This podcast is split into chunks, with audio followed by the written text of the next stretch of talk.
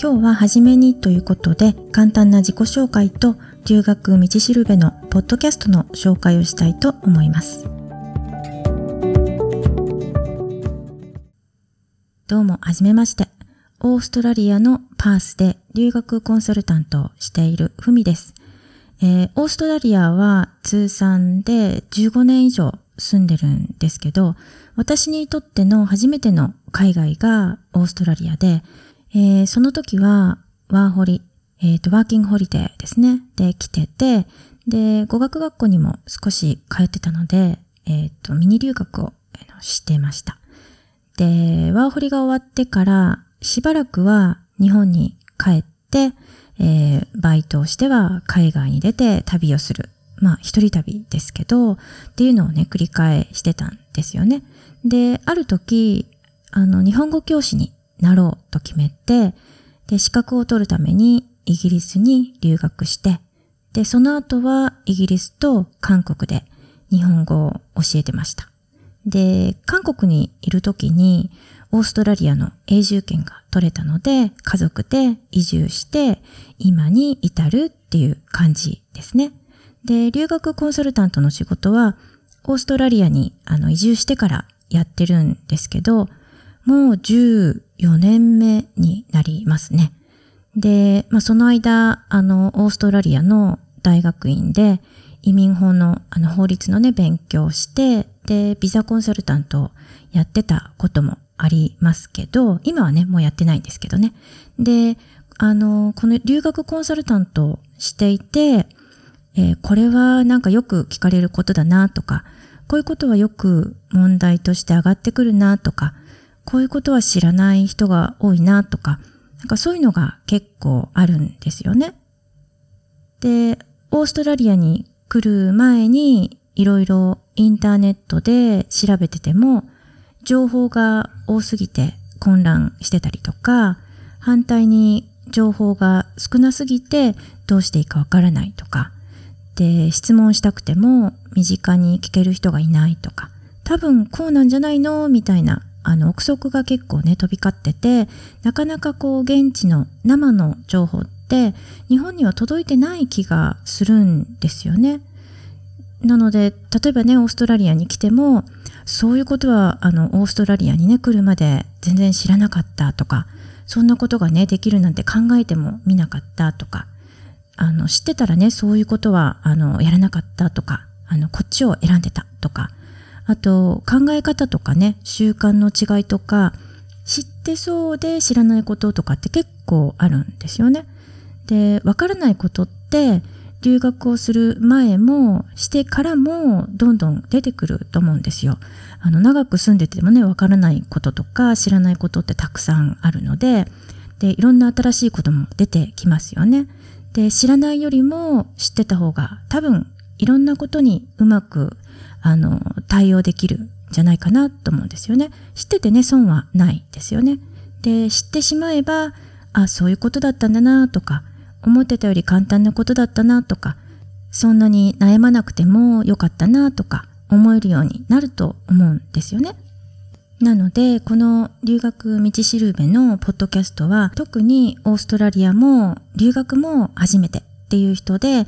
あの、誰かにね、相談したいけど、周りに聞ける人がいないとか、忙しくてカウンセリングをね、受けに行ったりする時間がないとか、あの、オーストラリアの現地の生の情報が知りたいとか、あるいはあの、オーストラリアってどんなとこなのか、習慣とか考え方の違いを知りたいとか、そういうふうに思ってる人に役立ててもらえたらいいなと思ってます。まあ、あの、いわゆる留学カウンセリングのポッドキャスト版って思ってもらったらいいんじゃないかなと思います。で、さっき、あの、大体これはよく聞かれることだなとか、そういうことは、あの、よく問題として上がってくるなとか、あの、こういうこと知らない人が多いなとか、そういうのが結構あるっていう話をしたと思うんですけど、私がそういうふうに思ったことの中から、毎回あの、一つピックアップして話をしていこうと思ってます。で、トピックの範囲としては、だいたい大きく分けて4つで、えー、留学の準備段階でのことか、えー、っと、留学後の現地での生活のこと、そして英語のこと、それから習慣とか考え方の違い。まあ今のところこの4つで考えてます。で、もし、ポッドキャストの内容で何か付け足すこととか、えっ、と、補足ですよね、があれば、あの、ホームページの方に掲載しておきますので、えー、参考にしてもらえればいいなと思います。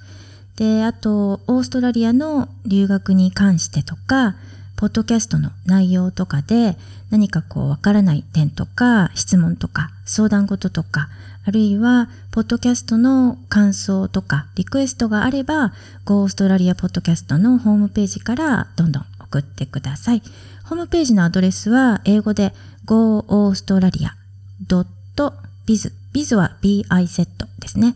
で、この留学道しるべのポッドキャストを聞くことでもしかしたら今までこう考えてたこととはね違う方法が見つかるかもしれないし学ぶこととか参考になることがあるかもしれない。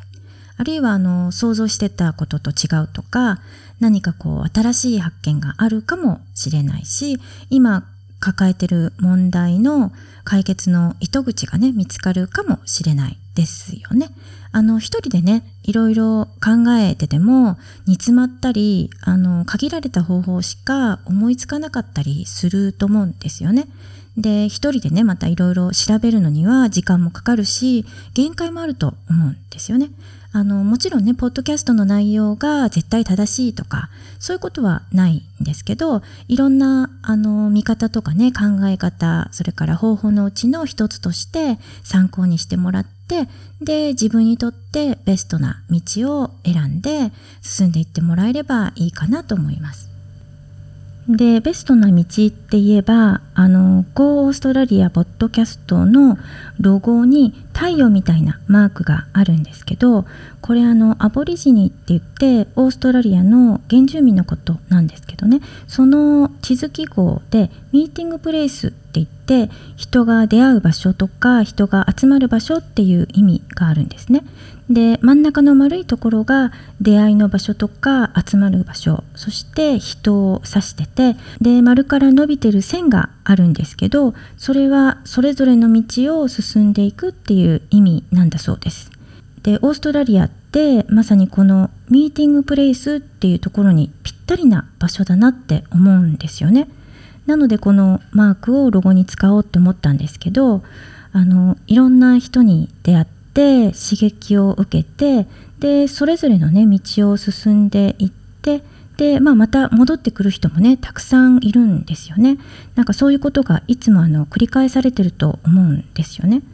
なのでこのポッドキャストとの出会いがオーストラリアに留学してあの留学生活をエンジョイしつつなんかあの自分のねベストな道を見つけるための何かこう手助けになればいいなと思います。